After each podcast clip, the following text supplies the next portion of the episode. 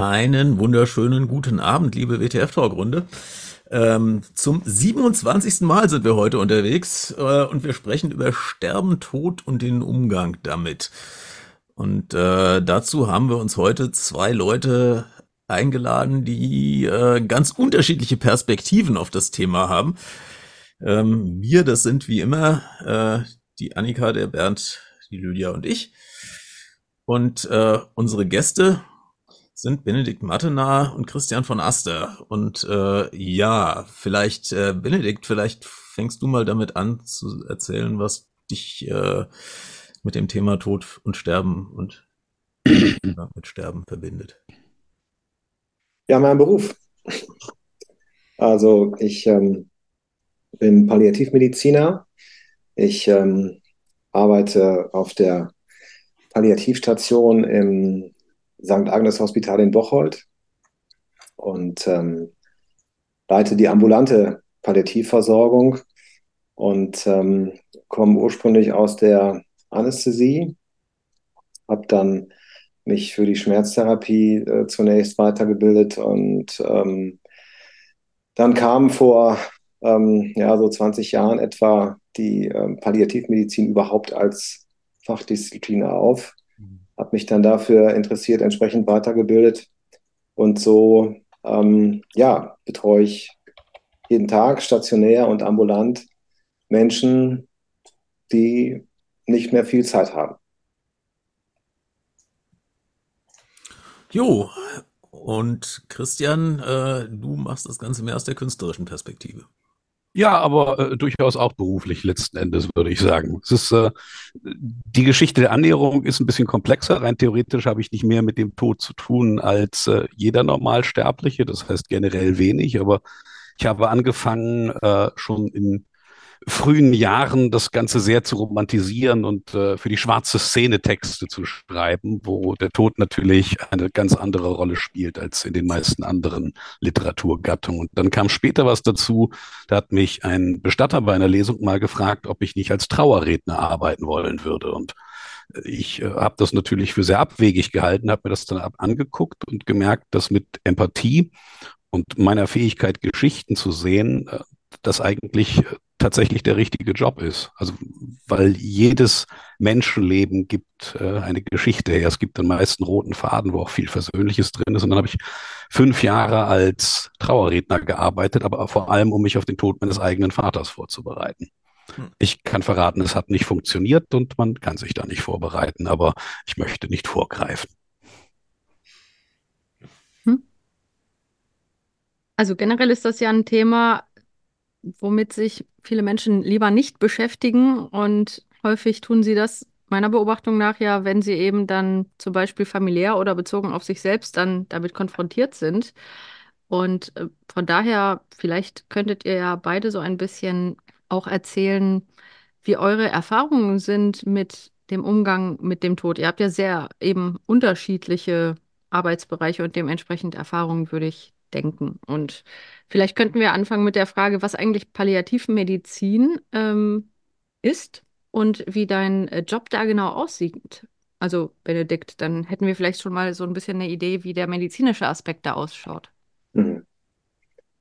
Ja, die Palliativmedizin ähm, betreut Patienten, die eine fortgeschrittene und nicht mehr heilbare Krankheit haben und ähm, bei denen äh, die Lebenszeit begrenzt ist, mal wirklich sehr begrenzt und mal gibt es noch eine Perspektive, aber es ist klar, dass die Krankheit nicht heilbar ist und dementsprechend steht ähm, die äh, Verbesserung der Lebensqualität oder die Aufrechterhaltung einer möglichst hohen Lebensqualität im Vordergrund. Also übersetzt gesagt bin ich Facharzt für Lebensqualität. Mhm. Wenn man so sieht. Und ähm, die ähm, Situation ist trotzdem so, alle Patienten, die ich kennenlerne, sterben früher oder später. Und das wissen die auch.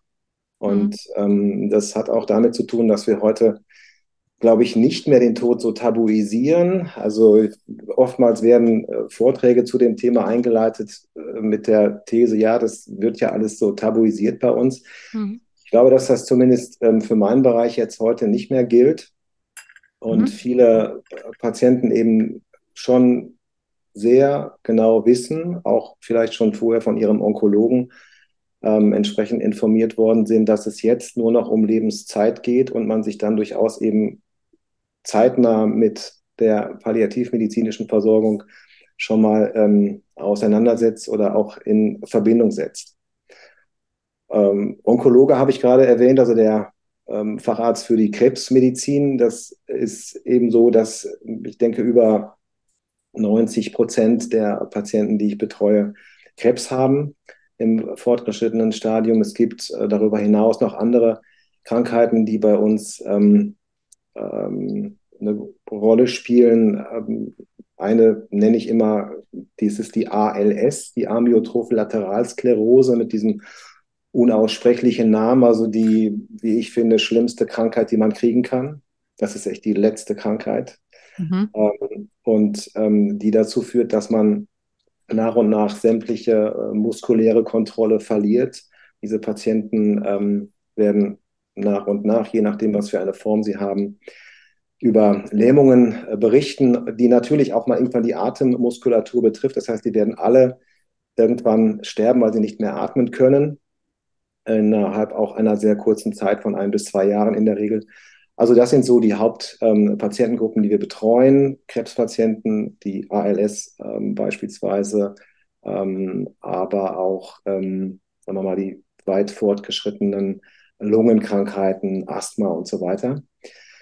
So ähm, setzt sich so in etwa der Patientenkreis zusammen, den, ähm, den wir betreuen in der Palliativmedizin. Ja, und ich habe das Glück, ähm, ich sage es mal so, dass ich ähm, in einer guten Kooperation mit einem Krankenhaus stehe und eben auf der Palliativstation die Patienten behandeln kann und auch dann im Anschluss, wenn ich sie entlassen kann, ähm, im ambulanten Bereich. Weil wir wollen natürlich möglichst allen, die es sich vorstellen können, auch anbieten, sie zu Hause zu begleiten. Denn die meisten Menschen wollen natürlich, wenn es schon sein muss, zu Hause sterben. Hm. Du hattest jetzt gesagt, äh, auf der Palliativstation und dann zu Hause. Also ähm, die Palliativstation ist in dem Fall dann eine Durchgangsstation zur Entlassung? Ja, vielen Dank für den Tipp. Es ist eben keine Sterbestation. Hm. Also das ähm, sage ich in meinen Vorträgen. Also immer, wenn Sie bitte eine Botschaft mitnehmen, dann ist es, dass wir keine Sterbestation sind. Natürlich stirbt auf einer oder sterben auf einer Palliativstation mehr Patienten als auf Normalstationen. Aber wir entlassen mehr als 50 Prozent unserer Patienten wieder. Ehrlicherweise muss man hinzufügen, natürlich in eine Umgebung, ein Hospiz oder eben in ein Altenheim oder äh, nach Hause. Ähm, und sie werden trotzdem äh, keine besonders lange Lebenserwartung mehr haben. Aber zumindest versuchen wir, ähm, die äh, Patienten so weit zu stabilisieren, die schlimmsten Symptome äh, zu lindern, äh, dass man sie außerhalb eines Krankenhauses ähm, versorgen kann. Hm? Und du hast ja gesagt, dass äh, die Sache mit der Tabu Tabuisierung, von der ich jetzt auch tatsächlich ausgegangen bin, ähm, dass das in deiner Beobachtung nicht so ist. Ähm, mhm. Gab es Zeiten, wo es anders war und was hat sich da verändert? Ja, ich glaube, das ist ähm, ja 20 Jahre her und natürlich noch ähm, vorher wird es ähm, so gewesen sein, aber zumindest, also ich habe so etwa vor 20 Jahren begonnen, in dem ähm, Bereich zu arbeiten. Dann haben wir natürlich, ähm, also alle die Kollegen, die das so mit ähm, vorangetrieben haben, viele Vorträge gehalten und sind in die Kanickelzuchtvereine gegangen, in die Selbsthilfegruppen und in die ähm, äh, Rotary Lions, was weiß ich, wo überall ähm, es Interesse gab, dieses Thema zu hören. Und das hat schon dazu geführt, glaube ich, ähm, dass ähm, auch der ähm, Umgang mit dem Thema Patientenverfügung, Vorsorge, Vollmacht ähm, ein sehr breites ähm, äh, Echo gefunden hat und es eben durchaus in den normalen Alltagsbereich mittlerweile integriert ist. Das ist ja echt gut zu hören. Dazu würde ich gerne was sagen. Mhm. Und zwar äh, tatsächlich, also das äh, Thema Tabuisierung. Ich glaube tatsächlich, dass das ähm, Thema in der Gegenwart nicht mehr tabuisiert wird, aber es wird gemieden. Und das ist also die, das Angebot und die Möglichkeiten, sich zu informieren und das Bewusstsein über angrenzende Themen, also sei es jetzt assistierter Selbstmord oder solche Sachen, das, das Bewusstsein davon ist natürlich viel größer. Man hat Zugang zu viel mehr Informationen. Das passiert in den Medien auch viel. Aber meine Erfahrung, gerade wirklich von diesen Trauerreden, ist, dass das Thema gemieden wird und darum für viele Leute erst existent wird, wenn es tatsächlich so weit kommt. Also natürlich auf einer Palliativstation, da hat man überwiegend natürlich dann am Ende mit Menschen zu tun, die sich mit dem Thema deutlich auseinandergesetzt haben.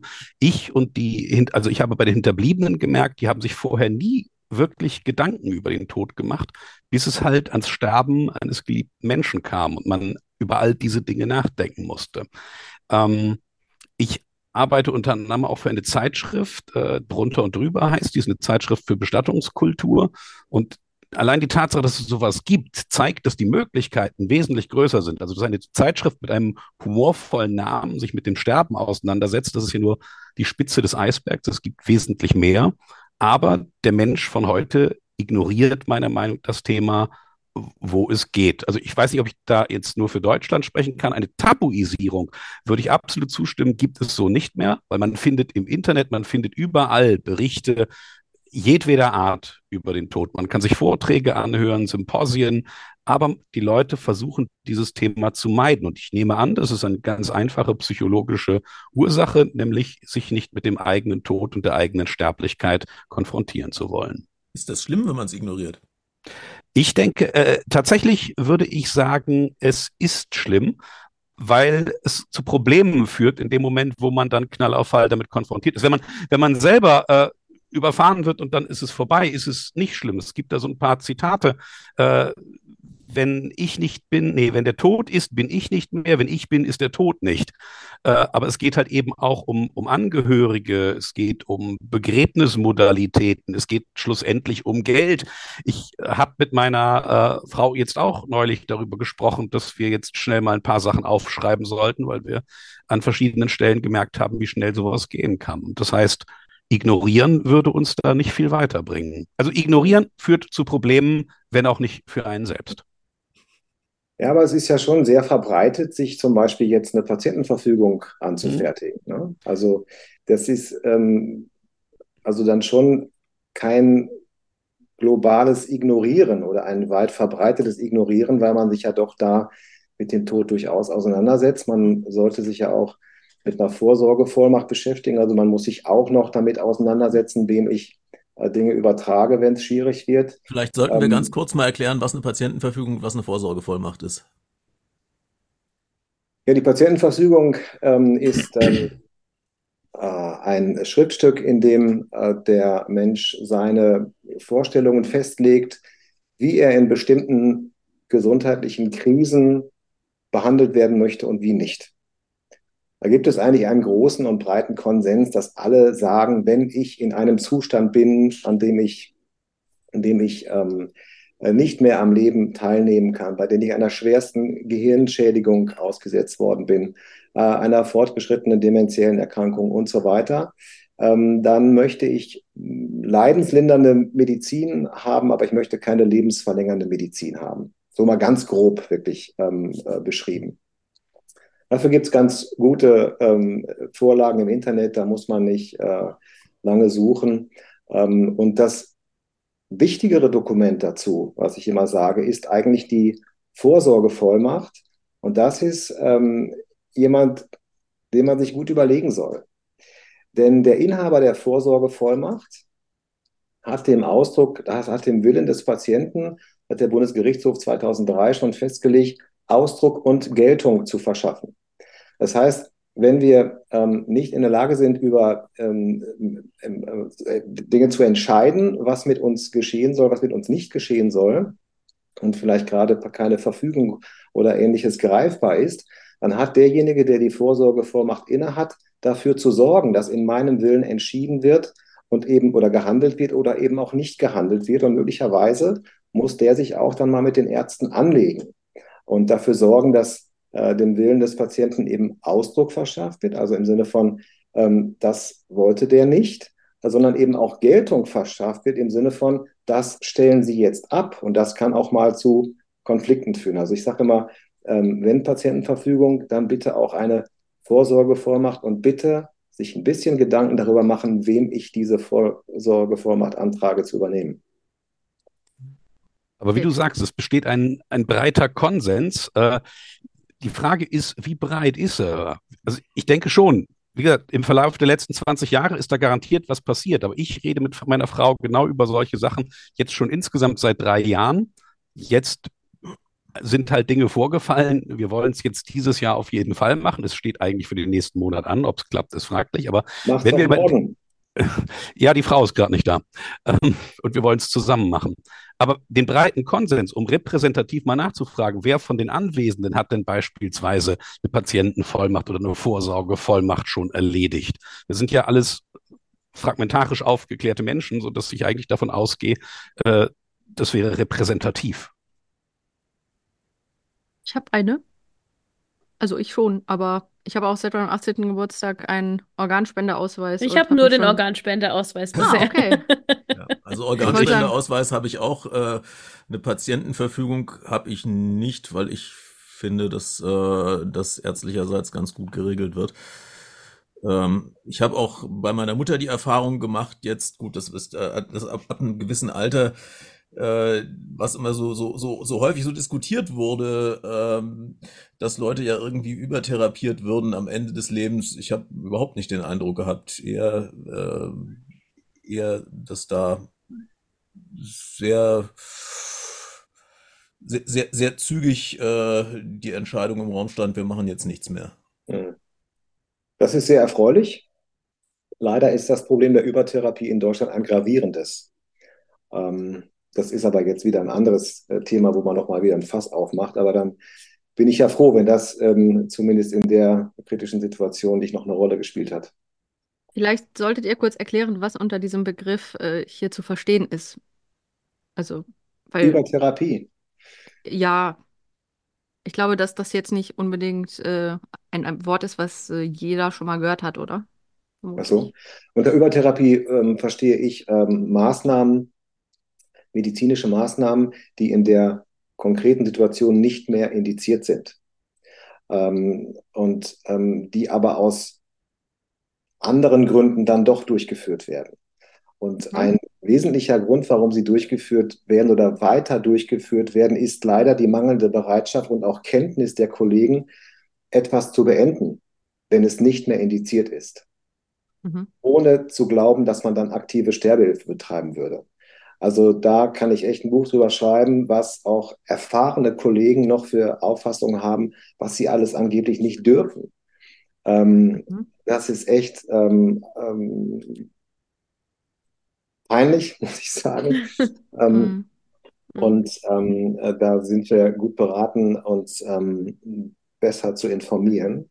Mhm. Und das ist ein häufiges Anliegen, wenn Kollegen mich ansprechen oder meine Kollegen angesprochen werden. Wie kann man jetzt eine Therapiebegrenzung äh, durchführen? Wie kann man sie begründen?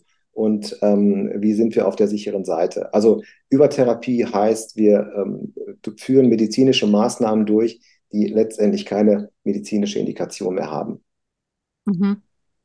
die zu Und Sterbehilfe? Lebens- und Leidens, die auch zu Lebens- und Leidens- und auch Sterbensverlängerung führen. Mhm. Und du hattest gerade Sterbehilfe angesprochen. Das ist ja ähm, bei uns, würde ich sagen, sch- historisch begründet auch deutlich anders als bei vielen Europä europäischen oder ähm, auch weltweit bei anderen Ländern. Ähm, ich habe zum Beispiel letztes Jahr einen Vortrag gehört über Medical Aid in Dying in ähm, Amerika. Und ähm, ja, da gibt's eben, das ist auch sehr, sehr streng geregelt, ähm, aber eben andere Möglichkeiten als in Deutschland. Ähm, wie, wie seht ihr das? Also, ähm, ich meine, dass, dass dieses typische, wir gehen in die Schweiz, kennt man ja. Ähm, aber ja, wie seht ihr das? Ist, äh, seht ihr das auch so, dass das eben historisch begründet ist, zum Beispiel? Benedikt meint gerne. Also da kann ich jetzt nicht in zwei Sätzen darauf antworten. Zumal der Begriff Sterbehilfe genauso ist wie Geburtshilfe. Ja, das ist von A bis Z, da gibt's alles. Und ähm, man muss präzise ähm, formulieren, welche Maßnahme man unter Sterbehilfe begreift. Und ähm, das, was ja relativ bekannt ist im Sprachgebrauch, die aktive, die passive oder die indirekte Sterbehilfe. Ähm, und wir können vielleicht besser von Therapien am Lebensende sprechen oder von Maßnahmen am Lebensende sprechen und dann darüber, ähm, welche Tragweite die haben dürfen. Und da glaube ich, ähm, ähm, ist sehr viel Unwissen in der Bevölkerung, aber auch unter uns Ärzten über die Vielzahl von Maßnahmen, die wir ergreifen dürfen, die sehr schnell zu einer Lebensbeendigung führen oder auch das Lebensende vorverlegen. Und darüber gibt es breite Konsense in auch allen Religionsgemeinschaften und in allen gesellschaftlichen Gruppen. Also ich glaube, ähm, das ist wirklich nochmal ein ganz eigenes Thema, Sterbehilfe. Das ist deswegen, wie gesagt, sehr breit. Ich glaube, man kann zusammenfassend sagen, dass wir unabhängig von irgendwelchen historischen äh, Perspektiven klar sagen können, gute und vernünftige Medizin führt dazu, dass wir sagen können, die Leute müssen im Sterben nicht leiden. Man muss sie aber an die Leute ranbringen und man muss ähm, insbesondere die Kollegen gut ausbilden, dass sie wissen, was sie alles dürfen, um nicht Sterben zu verlängern, sondern um Sterben zuzulassen. Und das ist ein großer, auch semantischer Unterschied, jemanden sterben lassen oder jemandes Sterben zuzulassen. Da sind ja aktive Elemente drin, ähm, die man verwendet, um das Sterben so zu gestalten, dass es menschenwürdig ist und leidlos geht. Und das geht in eigentlich allen Fällen. Man muss die entsprechende ähm, Betreuung haben. Mhm. mhm. Also ich verstehe das, äh, Benedikt, dass das ein sehr, dass das ein Thema für, für eine mehrstündige Sendung wäre, aber ich möchte dich da ungern so leicht vom, vom Haken lassen, weil ich natürlich weiß, dass du da sehr engagiert bist. Du warst ja auch einer der Mitkläger äh, gegen die Gesetzgebung. Ihr habt, glaube ich, letztes Jahr im Sommer ähm, gewonnen. Also es ist, glaube ich, zu euren Gunsten ausgegangen. Magst du nicht doch vielleicht in zwei, drei Sätzen erzählen, was ist denn die Rechtslage zur Sterbehilfe jetzt, anno 2024? Was darf, was darf ich als Angehöriger, was darfst du als Arzt machen und was nicht? Also, jetzt hast du gesagt, du lässt mich nicht vom Haken. Dann ähm, muss ich sagen, das hat mit dem Begriff Sterbehilfe nur wenig zu tun. Wir haben geklagt gegen den Paragraph 217. Ja. Ähm, und das war ein Paragraph, da ging es um assistierten Suizid, also die Beihilfe zur Selbsttötung. Mhm. Und das ist eine ganz andere Nummer. Die hat mit guter Medizin am Lebensende nur bedingt was zu tun. Mhm. Ähm, und das ist äh, der Paragraph gewesen, der 2015 im Dezember eingeführt wurde und der die geschäftsmäßige Sterbehilfe, die geschäftsmäßige assistierte Suizidbeihilfe unter Strafe stellen wollte oder gestellt hat, weil man die Sterbehilfevereine treffen wollte. Mhm. Es war aber so, dass damit auch ähm, Ärzte betroffen worden wären, die nicht geschäftsmäßig, also nicht im Sinne als Mitglied einer Sterbehilfevereinigung, sondern in ihrem Alltag in seltenen Fällen oder auch in häufigeren Fällen Beihilfe zur Selbsttötung leisten. Ähm, das hat mit dem Begriff der Geschäftsmäßigkeit zu tun, der sich eben nicht auf die Häufigkeit bezieht. Mhm. Dagegen haben wir ähm, beklagt, also mehrere äh, Kollegen, und das Ganze ist 2020 ähm, am 26. Februar, der denkwürdiger Tag, ähm, ähm, beim Bundesverfassungsgericht in der Form entschieden worden, dass dieser Paragraph 217 nichtig erklärt wurde. Seitdem haben wir zu dem ähm, Bereich Beihilfe zur Selbsttötung die Rechtslage, die wir 140 Jahre lang hatten, nämlich von 1871 bis 2015. Ähm, die besagt, dass natürlich der Akt der Selbsttötung nicht strafbar ist. Ne? Man wird ja nicht bestraft, wenn man sich nicht erfolgreich suizidiert hat. Hm. Und dementsprechend kann auch die Beihilfe dazu nicht strafbar sein. Hm. Ähm, unter strengen Regelungen. Wir haben eine gute Schutzfunktion für die sogenannten vulnerablen Gruppen. Das heißt, man darf nur die Beihilfe äh, leisten, wenn ähm, klar ist, dass der Suizident frei verantwortlich, wohlerwogen, nachhaltig und frei von äh, Krankheiten ist, die eine freie Willensbildung unmöglich machen. Das sind so ein paar Formulierungen, die ähm, sehr wichtig sind. Sonst, macht, sonst macht man, machte man sich schon bis 2015 strafbar und ähm, so ist es dann seit 2020 auch wieder. Mhm. Aber nochmal, Palliativmedizin, äh, gute Medizin am Lebensende und assistierter Suizid würde ich gerne gut auch ähm, voneinander trennen, wenngleich es auch Schnittmengen gibt. Lässt du mich jetzt vom Haken? Mir wohl nichts anderes übrig, obwohl es fast ja in der Tat eine eigene Sendung wäre, ja. ja wobei der Chat nochmal mhm. nachgefragt hat, äh, Kack Pinata hat nachgefragt, ist das Übertherapieren, was ist denn die, die, Motivation dafür?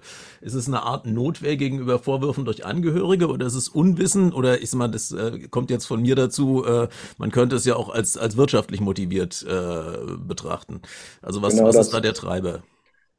Wie der äh, Anteil jetzt ist an wirtschaftlicher Motivation oder an Unkenntnis über die Möglichkeit, Dinge auch zu beenden, die nicht mehr indiziert sind, das kann ich nicht sagen. Ich weiß nur, äh, dass es äh, ganz eindeutig auch wirtschaftliche Gründe gibt, äh, Therapien fortzusetzen.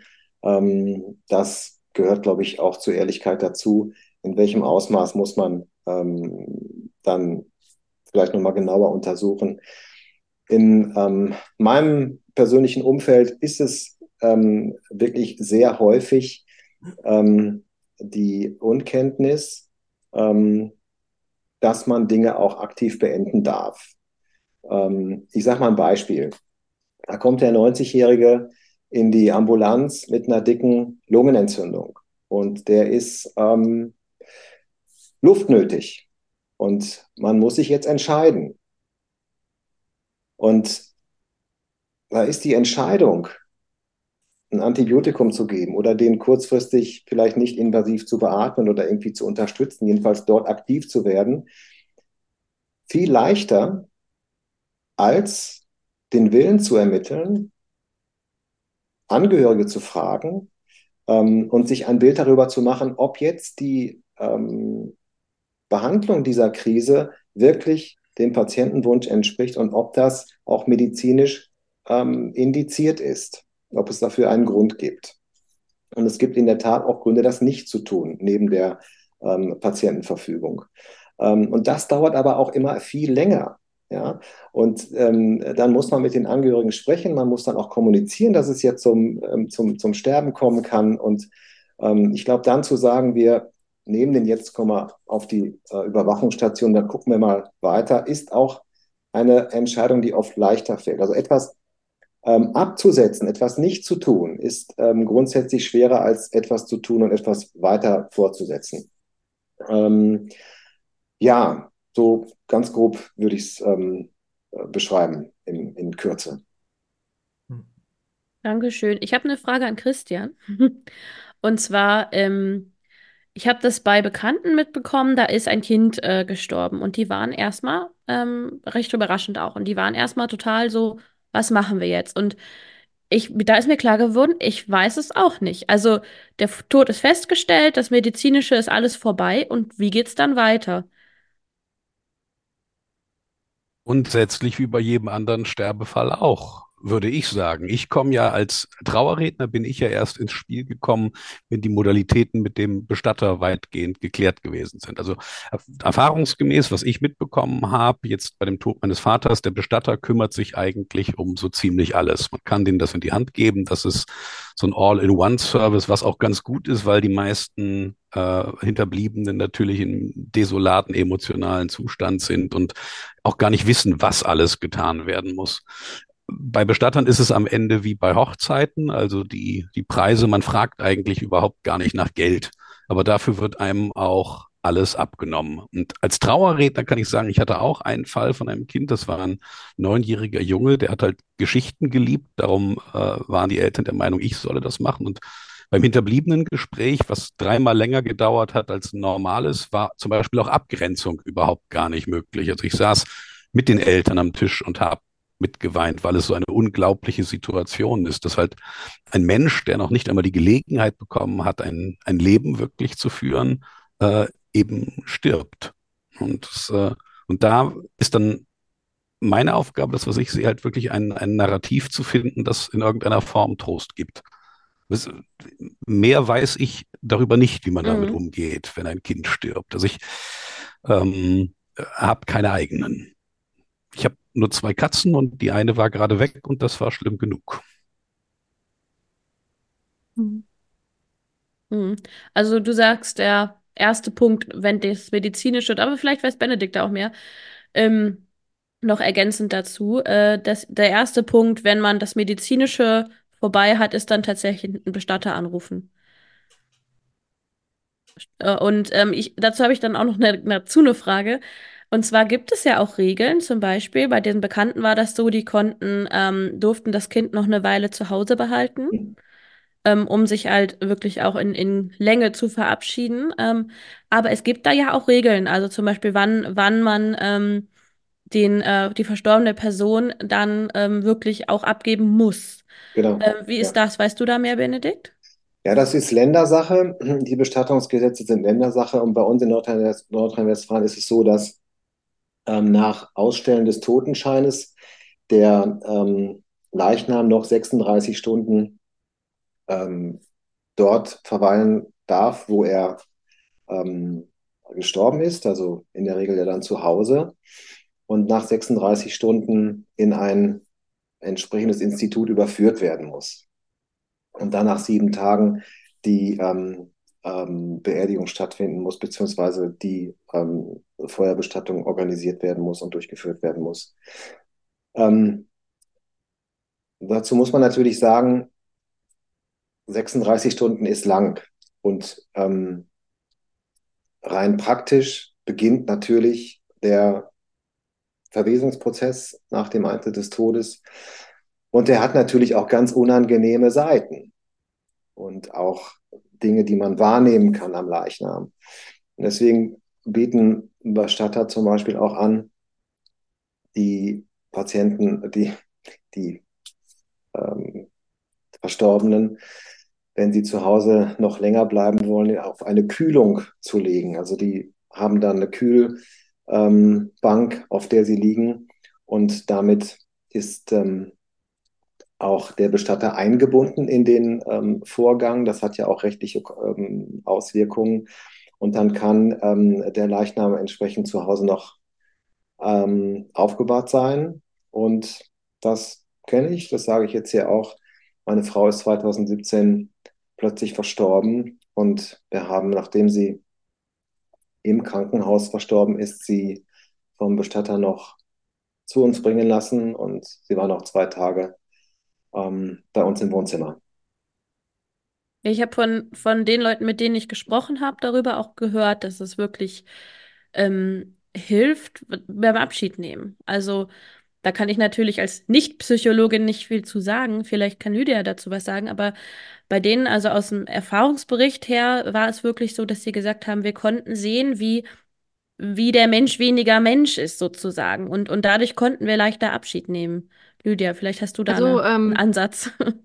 Ja, tatsächlich bin ich da jetzt sicher nicht äh, spezialisiert in meiner Ausrichtung der Psychologie, aber äh, soweit mir bekannt sind ja Trauerreaktionen und auch der Umgang damit sehr individuell. Und das kann ich jetzt auch anekdotisch von Menschen, die unterschiedliche Trauerfälle erlebt haben, inklusive auch mir selbst, sicherlich auch so sagen. Und ich habe äh, Ähnliches, was du gerade sagtest, jetzt auch ganz anekdotisch gehört, nämlich eher so wie, ähm, du, du stellst fest, dass sozusagen ähm, es die Hülle ist, wenn man das so sagen kann. Aber, aber dass quasi dieser Mensch jetzt hier nicht mehr so ist, wie du ihn kanntest und dass du irgendwie das so ein bisschen als auch Prozess, um dir zu vergegenwärtigen, dass dieser Mensch jetzt eben ja aus deinem Leben auf diese Art zumindest geht, dass du das vielleicht, also manche Leute sagen das, dass sie das besser ähm, für sich klar haben, wenn sie eben sich nochmal vom Leichnam verabschieden. Ich glaube, das ist auch sehr unterschiedlich von der emotionalen Reaktion, aber äh, ich würde das auf gar keinen Fall verallgemeinern.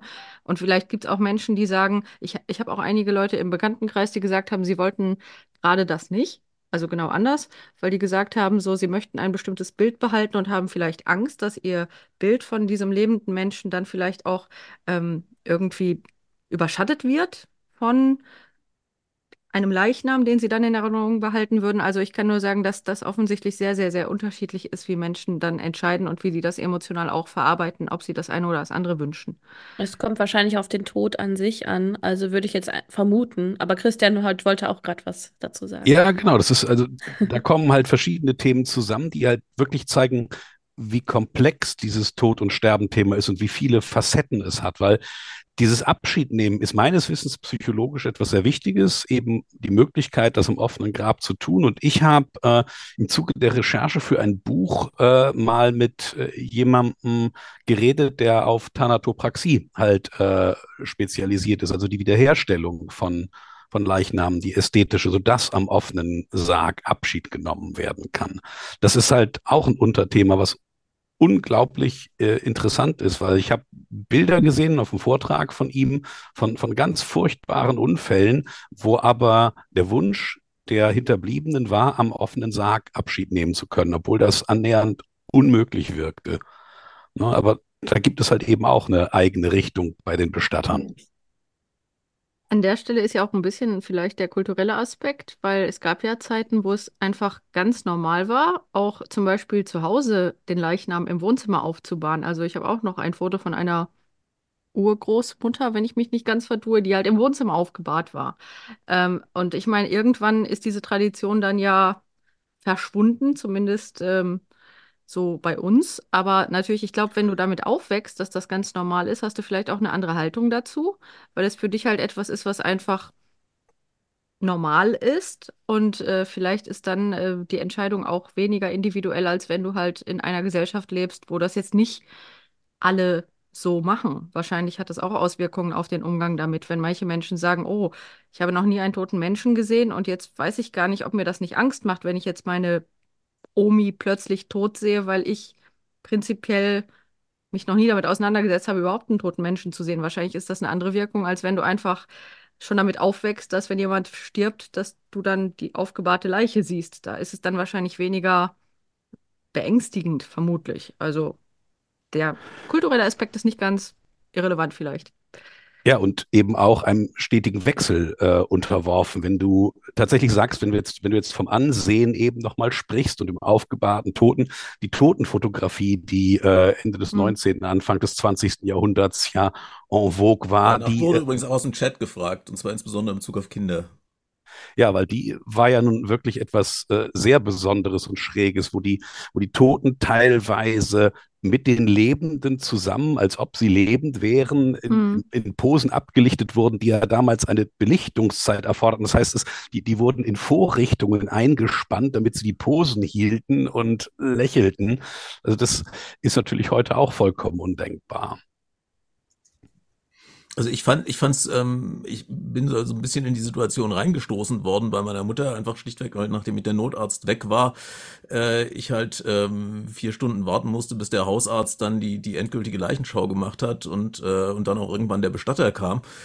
Äh, ich muss sagen, für mich persönlich war es so ein bisschen eine Situation, auf die ich überhaupt nicht vorbereitet war. Es hat aber auch nichts Besonderes, also es, es hat mich weder besonders belastet, noch, äh, noch wäre es jetzt für mich wahnsinnig äh, erhebend gewesen, da jetzt irgendwie Abschied zu nehmen oder sowas. Das war halt irgendwie so. Ich hätte zu den Nachbarn kommen, gehen können, können äh, die mich dann zum Essen eingeladen haben, aber ich hatte auch keinen Appetit. Insofern bin ich dann halt da, da sitzen geblieben und äh, ja, aber das, ähm, ich, ich glaube, dass das tatsächlich äh, individuell und, und situationsabhängig auch ist. Genau, ja. Da erlebe ich auch von bis ähm, alles Mögliche. Und es gibt eben kein Gut und kein Böse und kein Schlecht und kein Besser, sondern es gibt nur das, was den Leuten dann gerade gut tut. Und ähm, das ist dann manchmal wirklich noch zu bitten, also auf der Station beispielsweise, noch möglichst lange am Bett sitzen zu können. So nach dem Motto, wann müssen wir das Zimmer denn räumen? Wie lange können wir jetzt hier noch beisitzen, die einfach jede Minute noch ähm, auskosten wollen, wenn man so sagt, ähm, mit der Hand auf dem Leichnam, der ähm, dann auch kälter wird und man das wahrnimmt. Und Leute, die sofort das Zimmer verlassen, ähm, und ähm, das ist auf der Station auch ganz wunderbar geregelt. Wir haben ja die wunderbarsten Schwestern, die bei uns arbeiten, die ähm, das eben genauso auch mittragen, ne? die eben auch ganz viel erlebt haben, aber die genau wissen, da ist jeder für sich ähm, so zu nehmen, wie er das gerade kann, auch wenn das vielleicht meinen eigenen Vorstellungen ähm, sehr zuwiderläuft, zum Teil auch. Das, glaube ich, gilt es da ähm, zu wahren, ähm, die Menschen so zu akzeptieren, ähm, wie sie diese äh, Zeit jetzt ähm, äh, verbringen. Eine ganz skurrile Begegnung hatte ich mal im Hospiz. Da kam ich ähm, zu Besuch und ähm, ging um die Ehefrau und dann sagte mir der Ehemann, der gerade zu Besuch da war, ich gehe jetzt eben zum Bestatter. Ähm, oder wolltest du mitkommen? Es geht ja um dich. Da ist mir alles aus dem Gesicht gefallen. Ähm, der meinte seine Frau, die zu dem Zeitpunkt auch noch mobil war, die hätte auch mitgehen können. Aber die hatten miteinander einen Umgang, da habe ich auch gedacht, das, wie, wie, kann das denn sein? Aber die waren, die waren gut miteinander und hatten eben diesen laxen, fluxen Umgangston ähm, offenbar gewählt, der passte für die. Also da gibt es eben von bis alles und das hat man auch, glaube ich, einfach zu akzeptieren. Ich glaube, dabei ist, glaube ich, auch wirklich spannend, dass es ja zwei Seiten sind. Ne? Einerseits der, der Umgang des Sterbenden ist halt immer hoch individuell und der Umgang der Angehörigen mit seinem Sterben dann auch nochmal. Also diese zwei Faktoren kommen dann ja zusammen. Die können auch sehr, sehr widersprüchlich sein. Das habe ich in hinterbliebenen Gesprächen manchmal gemerkt, dass äh, da manchmal eine große Uneinigkeit mit dem Verstorbenen bestand. Also das äh, war sehr seltsam. Ich habe Leute gesehen, Geschwister, die danach noch gestritten haben darüber, was auf dem Begräbnis für Musik gespielt wird. Wenn dieses Lied gespielt wird, komme ich nicht und solche Geschichten, die halt eben vollkommen unterschiedliche Meinungen über das hatten, was gewesen ist und sich dann um Hierarchien stritten. Wäre vielleicht ein Beispiel dafür, dass es ganz gut ist, vielleicht äh, darüber nachzudenken, ob man halt auch diesbezüglich seiner Familie etwas hinterlässt, wodurch dann zumindest solche Fragen weniger zu Konflikten führen würden, je nach Fall, ne? Vielleicht das ließe so sich sicher testamentarisch verfügen oder so. Mhm. Aber womöglich ahnte die Verstorbene auch nicht, dass ihre vier Töchter da so einen äh, Zickenkrieg äh, am Bestattungstisch irgendwie machen würden. Ich bin auch aus dem Gespräch vorzeitig gegangen und habe gesagt, melden Sie sich, wenn Sie das untereinander geklärt haben. Hm. Wo wir wieder dabei wären, dass dann letztendlich ja die Trauer auch sehr individuell ist und wahrscheinlich die Angehörigen ja dann unterschiedliche Vorstellungen haben, weil das habe ich mir auch oft überlegt. Wenn ich tot bin, ist es mir prinzipiell nicht so wichtig, was da passiert. Ich bin ja nicht mehr da, aber für die Hinterbliebenen ist es ja wichtig, welche Art von Verabschiedung sie dann haben. Dafür ist ja im Prinzip die ganze Bestattung da. Und äh, ja, ist natürlich tragisch, wenn die dann so unterschiedliche Bedürfnisse haben. Das, äh, ich habe noch nie über so einen Fall nachgedacht, den du jetzt hier schilderst, aber kleine Frage, ist er irgendwie friedlich gelöst worden, der Fall? Darf man das verraten? Gab es eine Möglichkeit, es, dass. Es gab eine ganz normale Trauerfeier, aber die einen Schwestern saßen strikt auf der einen Seite und die anderen auf der anderen. Hm. Das ist natürlich traurig.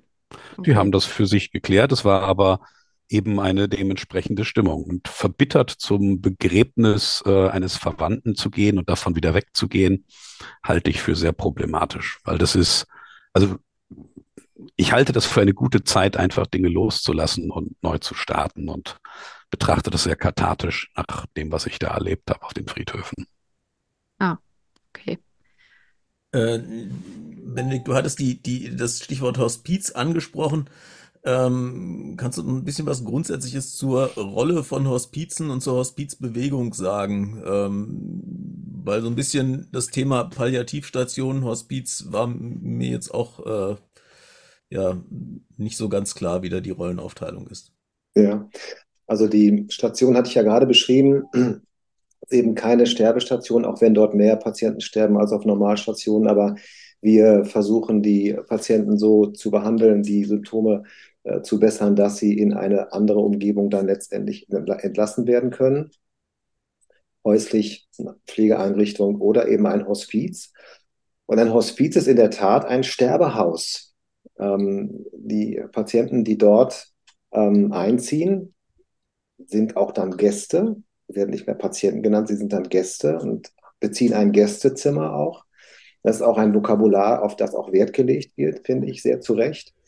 Ähm, aber sie wissen, und das gehört eben auch zu der klaren Aufklärung, ähm, wo man jetzt die Patienten ähm, weiter versorgen kann, dass sie dieses Hospiz nicht mehr verlassen werden lebend. Also es gibt seltenen Fällen, wenn auch die Indikation vielleicht nicht richtig gestimmt hat, dann Menschen, die da wieder ähm, ausziehen. Aber ich sage mal, zu 99 Prozent ist das dann auch der Sterbeort. Und ähm, das muss man ähm, offen kommunizieren. Und es ist eben nicht so, dass die Menschen, die dann dort einziehen, ähm, alle furchtbar traurig sind, weil sie genau wissen, da werde ich auch sterben. Sondern ähm, ich habe immer wieder erlebt, und das kann die Hospizszene natürlich ähm, sehr gut darstellen, dass die Menschen dann nochmal diesen letzten Lebensabschnitt, der eben nicht nur ein paar Tage andauern muss, sondern durchaus auch mehrere Monate dauern kann, nochmal neu beginnen und neu gestalten. Neue Menschen auch kennenlernen. Ähm, da ist ja auch das Pflegepersonal wirklich ähm, immer ganz wunderbar. Ich muss einfach sagen, dass das Pflegepersonal, was ich ähm, bisher kennengelernt habe in der Palliativ- und in der Hospizszene, sind einfach ganz wunderbare Leute, ähm, äh, die sich natürlich dann auch auf diese Menschen einlassen und dass nochmal ein neues Beziehungsgeflecht sozusagen entsteht. Neben den Angeboten, die es dann dort gibt, ähm, da kommt dann auch ein Clown, da kommt ähm, ähm, ähm etwas Musikalisches, ähm, es werden Veranstaltungen angeboten. Also ähm, es ist eben nochmal ein neuer Lebensabschnitt, aber er wird begonnen in Kenntnis, dass dieser Lebensabschnitt dann auch dort enden wird. Und da kann ich tatsächlich auch, wenn ich eigentlich aus einem ganz anderen Bereich komme, nur bestätigen, was Benedikt sagt. Ich habe in, äh, in der Schweiz mal den Gründer des Hospizes Zentralschweiz kennengelernt, den Hans-Peter Stutz. Und der hat tatsächlich dieses Hospiz ursprünglich, also seine ursprüngliche Idee und sein Wunsch war, seinem Vater die letzte Zeit seines Lebens so lebenswert wie möglich zu machen. Und diese diese persönlich, aus dieser persönlichen Motivation heraus ist dieses Hospiz schlussendlich entstanden. Und da sieht man, glaube ich, die Motivation dieser Menschen, dass denen das wirklich wichtig ist, die Lebensqualität von sterbenden Menschen in dieser letzten Phase nochmal bemerkenswert zu gestalten, also das, das Beste daraus zu holen. Und bei meinem, bei meinem Vater habe ich es am Ende, der ist tatsächlich im Krankenhaus gestorben. Das die nächste Station wäre dann äh, das Hospiz gewesen, ist aber im Krankenhaus halt schon gegangen und er ist sehr zufrieden gestorben. Also die, im, im, in der Gewissheit, er wusste genau, was kommt und ich wünsche jedem Menschen so gehen zu können. Also das, was Benedikt da sagt mit der Erfahrung, dass die Sterbenden manchmal auch gar nicht so, so verbittert sind oder äh, sich weigern zu gehen, das kann ich dann nur bestätigen. Und es sind eben nicht Sterbende, sondern es sind Menschen, die noch leben und die ja, ähm, ja. sich mhm. aber aufs Sterben einstellen müssen. Ähm, da finde da fand ich auch deine Formulierung großartig mit sterben lassen und äh, sterben zulassen. Habe ich so noch nicht gehört. Also sensibilisieren dafür Sprache. Das, darum ist halt so ein Gespräch wie jetzt halt was sehr Interessantes, glaube ich, auch für die Zuschauer, wenn man wirklich was lernt. Ich habe da auch direkt noch eine Frage hier, und zwar von die Neugierige aus dem Chat. Ähm, und sie fragt, ich vermute, es ist äh, eine sie, ähm, was passiert eigentlich beim Sterben? Also ähm, jetzt wirklich, ich weiß nicht, ob es biologisch gemeint ist, aber sie fragt, was passiert beim Sterben? Sie ähm, habe da zwei unterschiedliche Erfahrungen gemacht. Ähm, ihr Vater sei kurz vor dem Tod sehr unruhig gewesen, also drei Stunden lang, und ähm, ihre Mutter sei ruhig eingeschlafen. Also was, was passiert da eigentlich?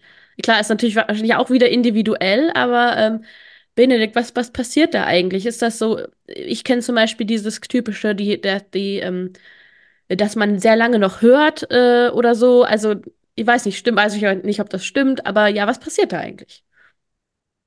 So, ich glaube, da kann ich wenig zu sagen. Ähm, ob man da noch was hört, weiß ich nicht.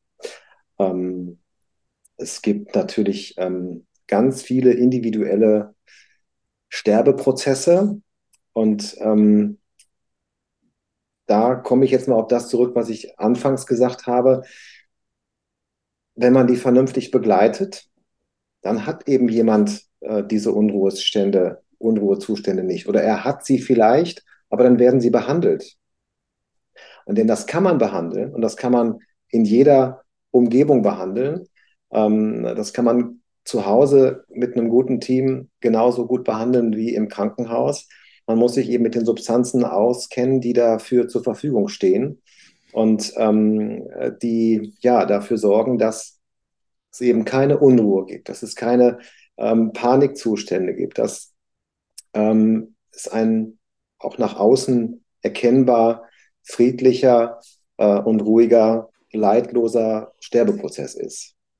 Ähm, und ähm, man wird eigentlich immer in der letzten Phase des Lebens die Menschen mit Morphin behandeln äh, oder auch mit ähm, Diazepam, mit, mit Beruhigungsmitteln, die man alle auch ähm, unkompliziert zuführen kann. Ähm, und da dürfen wir, glaube ich, mit hinreichender Sicherheit davon ausgehen, dass wir die Menschen vegetativ so abschirmen, dass sie nicht mehr leiden. Dazu muss man sich trauen, ähm, auch entsprechende Dosierungen zu geben und man muss vor allem dranbleiben. Ne? Also wenn die Patienten beispielsweise auf der Station bei uns sind, dann gucken die Schwestern natürlich öfter rein. Die wissen ja, wann beginnt etwas, wie verändert sich der Sterbeprozess. Und dann wird eben etwas gegeben und es wird kurze Zeit später kontrolliert, hat das den gewünschten Effekt? Und wenn nein, geben wir noch was nach. Ne? Also es ist eben von wenigen Substanzen abhängig. Ja? Mit zwei Substanzen kann man, glaube ich, alles wesentliche Leiden gut behandeln. Und es ist mit Engagement und Zuwendung abhängig, äh, von Engagement und Zuwendung abhängig. Und dann, glaube ich, dürfen wir davon ausgehen, dass unser Sterben ziemlich leidlos gehen wird. Und der Sterbeprozess an sich, und sorry, dass ich da jetzt nochmal nachhake, ich äh, äh, lasse dich wie Bernd nicht vom Haken. ähm, und zwar ist das denn so, also ich habe natürlich Erste-Hilfe-Kurse und so gemacht. Ähm, Herz hört auf zu schlagen oder Lunge äh, hört auf, also es gibt keinen Gasaustausch mehr, der Kreislauf funktioniert nicht mehr. Und wie geht das dann weiter? Weil man, wir wissen ja, mit Herz-Lungen-Wiederbelebung kann man zum Beispiel Leute manchmal zurückholen, aber wie geht das dann weiter? Also wann hört alles komplett auf und wie hört es auf? Und ja, und wann ist der dann wirklich tot? Uh, also ähm, Bisschen philosophisch jetzt. Ja, äh, nee, es ist ja ziemlich biologisch jetzt. Ne? Mhm. Also das beginnt ja, also der Sterbeprozess, wann der genau beginnt, wird sich, glaube ich, keiner zutrauen, genau zu ähm, beschreiben. Retrospektiv wird man oft sagen können, ja, da hat es dann so wirklich begonnen. Was nach außen ein häufig sichtbares ähm, Zeichen ist, ist dieses Rasseln. Also wenn es wirklich in die letzte Phase des Lebens, in die letzte Phase des Sterbeprozesses geht, ähm, das ähm, nennt man dann Todesrasseln, so wird es ähm, in der Bevölkerung oft auch genannt. Und das ist ein rein physikalisches Phänomen, weil natürlich in der Situation die Menschen nicht mehr, also sich räuspern können und ähm, dann natürlich auch weiter die Schleimhäute, ähm, Schleim sezernieren und der dann irgendwann von dem Luftstrom der Atmung bewegt wird. Und wenn diese Menge von Schleim eine bestimmte ähm, Größe hat, dann kommt es zu diesem Rasseln, weil der ähm, Schleim durch den Luftstrom eben bewegt wird. Und das kann ähm, sehr belastend sein, vor allem für die Angehörigen. Da brauchen wir eine gute Aufklärung, ähm, dass wir sagen, in diesem Stadium dürfen wir davon ausgehen, dass mit an Sicherheit grenzender Wahrscheinlichkeit die Menschen so weit weg sind schon, dass sie das nicht mehr bewusst als Luftnot beispielsweise erleben. Ähm, früher hat man das noch versucht abzusaugen, ähm, was äh, ganz schlecht war, denn ähm, mit einem Sauger hinten im Hals setzt man natürlich einen hohen Reiz, der ähm, das Bewusstsein gleich wieder auf eine höhere Stufe bringt. Ähm, und es nützt auch nichts, weil zehn Minuten später ähm, ist das gleiche Phänomen wieder da. Davon nimmt man heute Abstand. Es gibt so gewisse medikamentöse Versuche, diese Menge an Schleim irgendwie zu reduzieren. Aber so richtig klappt das auch nicht. Und eigentlich muss man die Menschen, die Angehörigen darauf vorbereiten, dass das wohl passieren kann. Das passiert eben häufig. Und dass das eben zu diesem Prozess des Sterbens dazugehört. Ähm, ja, und dann, wenn es weitergeht, wird die Atmung ähm, einem bestimmten ähm, wird, wird ähm, ja, ähm, flacher. Ähm, dann kommt es plötzlich wieder zu ganz tiefen Atemzügen. Dann kommt eine Atempause. Das hängt jetzt mit dem Anstieg des CO2 zusammen, des äh, Reagierens darauf, der Rezeptoren, die wir im Körper haben. Und dann wird es letztendlich irgendwann immer flacher und flacher und dann geht die Frequenz der Atmung noch weiter zurück. Und dann kommt eben kein Sauerstoff mehr in den Körper herein. Und dann, dann stirbt man. Also ich ähm, beschreibe das jetzt mal so, das äh, würde ein, ein, ähm, ein Physiologe sicherlich noch besser beschreiben können, aber so, glaube ich, kann man es ganz grob sagen. Und ich glaube, man muss wirklich auch, auch als Gewissheit für die ähm, Abschiednehmenden, für die Angehörigen ähm, sagen, dass wir wirklich mit an Sicherheit grenzender Wahrscheinlichkeit davon ausgehen dürfen, dass das leidlos passiert. Und das ist ja wirklich äh, super wichtig, weil ich weiß nicht, wie vielen Menschen es so geht, aber eine der beängstigendsten Tatsachen am Tod ist ja tatsächlich die Frage, ob Sterben dann leidvoll ist, also sowohl bezogen auf andere als auch auf einen selbst. Von daher ist es irgendwie sehr beruhigend zu hören, dass das heutzutage auch so umgesetzt werden kann, dass es dann kein, keine leidvolle, beängstigende, quälende Erfahrung ist. Das finde ich irgendwie tröstlich, muss ich ehrlich sagen, so als Gedanke. Hm. Apropos haben, tröstlich, hm? wir haben da auch noch eine Frage aus dem Chat von Exilmurmeltier, sehr cooler Nick übrigens.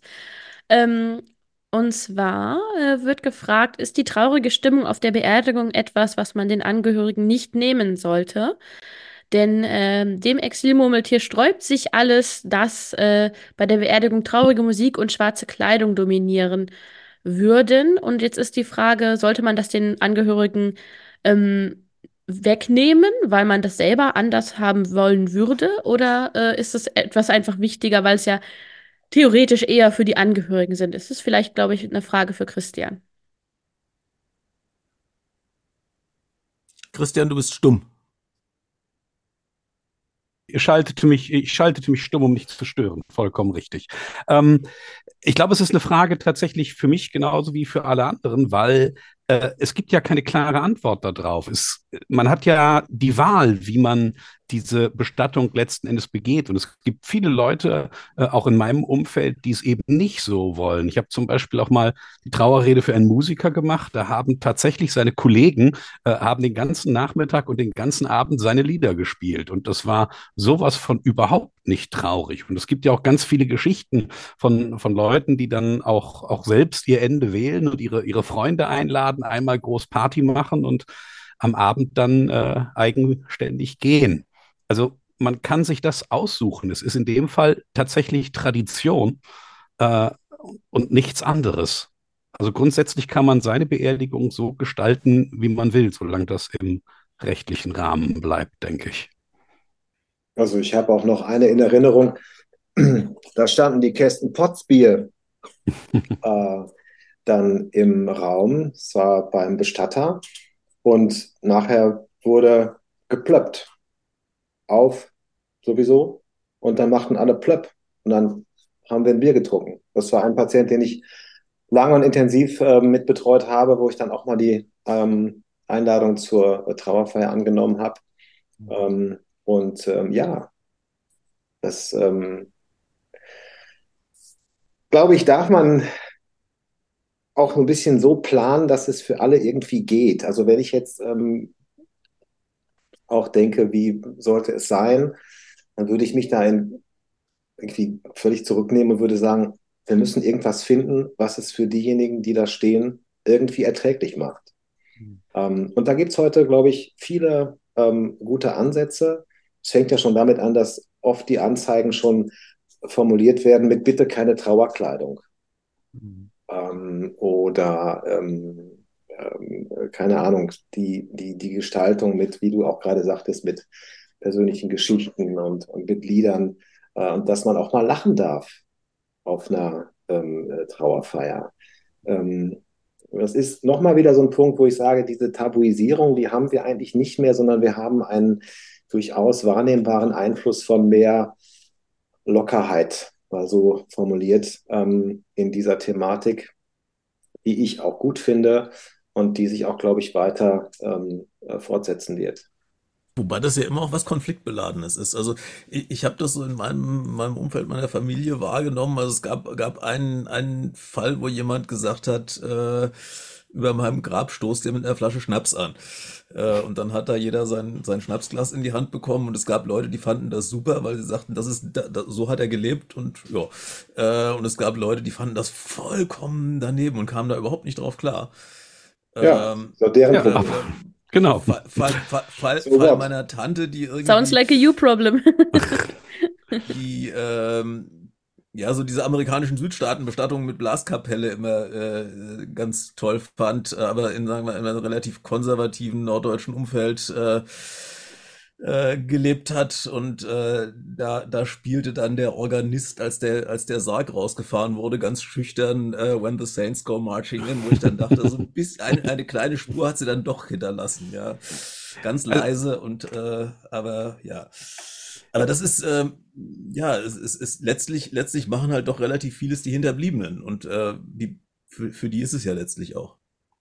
Aber das finde ich schön, wenn du sagst, es sind manche Sachen da nicht wohl gelitten, selbst wenn der Verstorbene sich das wünscht. Da habe ich auch interessante Beobachtungen gemacht, nämlich in, in, auf einer Beerdigung, wo das alles total gemischt war, weil die Leute, also der, der Verstorbene hat quasi zwei Leben geführt. Also eins vor seinem 30. Lebensjahr und ein anderes danach. Und es kamen natürlich von beiden Seiten Leute, die ihn vollkommen verschieden kannten.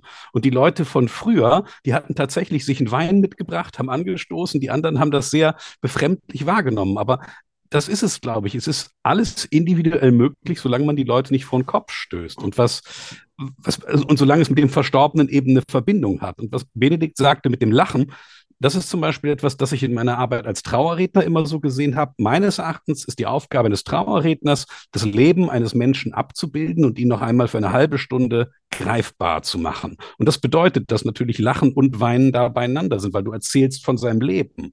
Du solltest rein theoretisch auch nichts verschweigen. Da ist Lockerheit, glaube ich, es ist wichtig, dass es genauso äh, locker wie ernsthaft ist. Es muss für alles Platz sein. Und äh, da haben sich bis jetzt, also bei mir haben sich meistens Leute nur beschwert, weil ihnen der religiöse Aspekt gefehlt hat, aber für den bin ich halt eben auch nicht zuständig. Da möchte ich persönlich anmerken, äh, das habe ich auch vorher gefragt, das darf ich auch erwähnen, äh, dass ja Christian der Trauerredner bei meinem Schwiegervater war, also Sebastians Vater. Und das war sehr, sehr schön und individuell und berührend und hat auch wirklich den sehr schönen Effekt gehabt, dass es auch echt bei der Verarbeitung auch der ganzen Family sehr, sehr geholfen hat, weil das, was du gesagt hast, dass man das Gefühl hatte, der Verstorbene ist nochmal da und sein Leben ist hier im Raum und er als Persönlichkeit ist hier und man kann wirklich emotional sich verabschieden. Ich finde, das, also habe ich subjektiv auch so empfunden und ich weiß, das haben auch die Angehörigen so empfunden, die anderen. Und ähm, ja, also ich kann das nur bestätigen, dass das schon psychologisch einen sehr starken Impact hat, wenn das jetzt auch eine sehr subjektive Anekdote ist. Und vorhin hatte nämlich jemand auch im Chat äh, Fragen zu äh, den Gästen gestellt, nach welcher Logik die hier sind. Also ich kann tatsächlich sagen, dass ähm, ich Christian gefragt habe, aufgrund der auch persönlichen Erfahrung mit dir als Trauerredner und eben Benedikt, weil ich von Benedikt einmal einen Vortrag gehört habe, den ich sehr gut fand. Und ähm, ich dachte, die beiden Seiten hier abzubilden, könnte gut sein. Und der Rest vom Team fand die Idee auch gut. Und so kam es also auch ein bisschen ein persönlicher Bezug. Genau. Ich habe auch direkt noch eine Frage an Lydia. Ähm, und zwar gibt es ja auch Leute, die zu Lebzeiten äh, zum Beispiel Friedhöfe ganz schön finden. Und ähm, ich glaube, du hast da ein bisschen Ahnung von. Erzähl mal. Ja, wir, nicht nur ich, der Christian ist ja auch aus der äh, schwarzen Subkultur, also was man so auch als äh, Gothic oder Grufti Subkultur kennt. Und deswegen auch nicht ganz zufällig habe ich heute hier auch als Bild unter anderem ein Bild, ähm, das den Tod symbolisiert, weil in dieser Subkultur, das ist natürlich auch sehr individuell, aber da wird natürlich der Tod eben künstlerisch auch sehr stark in den Fokus genommen und auf unterschiedliche Arten auch dargestellt und als Teil der Existenz auch künstlerisch irgendwo mit eingewoben. So ist meine Interpretation. Und ähm, ich finde persönlich, dass es der Sache auch ein wenig die Angst nimmt, weil man eben nicht versucht, sozusagen bloß nicht dran denken, bis ich unbedingt mich damit auseinandersetzen muss, sondern eher das Gegenteil. Okay, das ist ein Teil des Lebens und unser Leben ist endlich und mein persönlicher Umgang damit ist eben, dass es ja auch das Leben irgendwie positiv beeinflussen kann, weil ich mir immer sage, okay, irgendwann ist meine Zeit um. Ich persönlich bin Atheistin, ich gehe nicht davon aus, dass da noch was kommt. Aber dadurch, dass ich das weiß, sage ich mir, okay, ich mache das Beste draus. Jeder einzelne Tag, jede Stunde, das ist, was ich bekommen habe. Irgendwann existiere ich nicht mehr. Dann ist es mir auch, also im wahrsten Sinne des Wortes, egal. Aber in der Zeit, in der ich ein Bewusstsein habe und mitbekomme, was los ist, ähm, kann ich daraus etwas Sinnvolles machen. Und ich finde also sozusagen den Tod als Teil der Existenz auch zu reflektieren sehr sinnvoll. Ich weiß aber nicht, zum Beispiel Christian, ich weiß nicht, wie du das erklären würdest, wie dann auch so eine Subkultur den Tod, ja, äh, künstlerisch verarbeitet und was der Sinn ist. Der ist sicherlich auch sehr unterschiedlich. Wie ich am Anfang ja schon sagte, vor allem wird er ja romantisiert mit dem, dem Friedhof, der ganzen mhm. äh, gotischen Schauerliteratur und mhm es ist, es ist, es wird das Schöne gesucht. Also ne Nebel, Tod und Friedhof sind die häufigsten Worte in Grufti-Liedern, habe ich mal behauptet. Also eigentlich brauchen sie auch nicht mehr Worte. Ähm, und darum baut sich sehr viel. Vieles, vieles ist Klischee, äh, aber genauso gibt es ernsthafte Auseinandersetzung mit dem Thema. Das, die Szene ist halt hat diese, diese morbide Attitüde. Der Tod hat da etwas Schönes, etwas Interessantes. Es geht natürlich dann auch teilweise über Grenzen, also sich auf Friedhöfen treffen und satanische Rituale feiern, wie die Bildzeitung es in den 90ern hm. propagiert hat, findet tatsächlich sehr, sehr selten statt.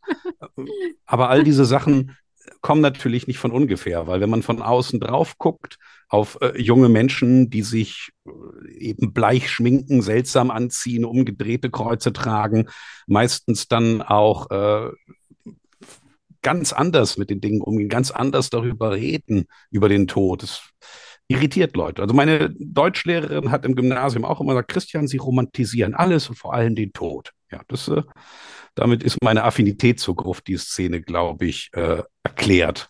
Also ich finde auch spannend, dass diese Szene die Möglichkeit gibt, sich eben damit auseinanderzusetzen, ohne dabei schräg angeguckt zu werden, weil Gruftis unter sich, die haben tatsächlich keine Probleme, über den Tod zu reden.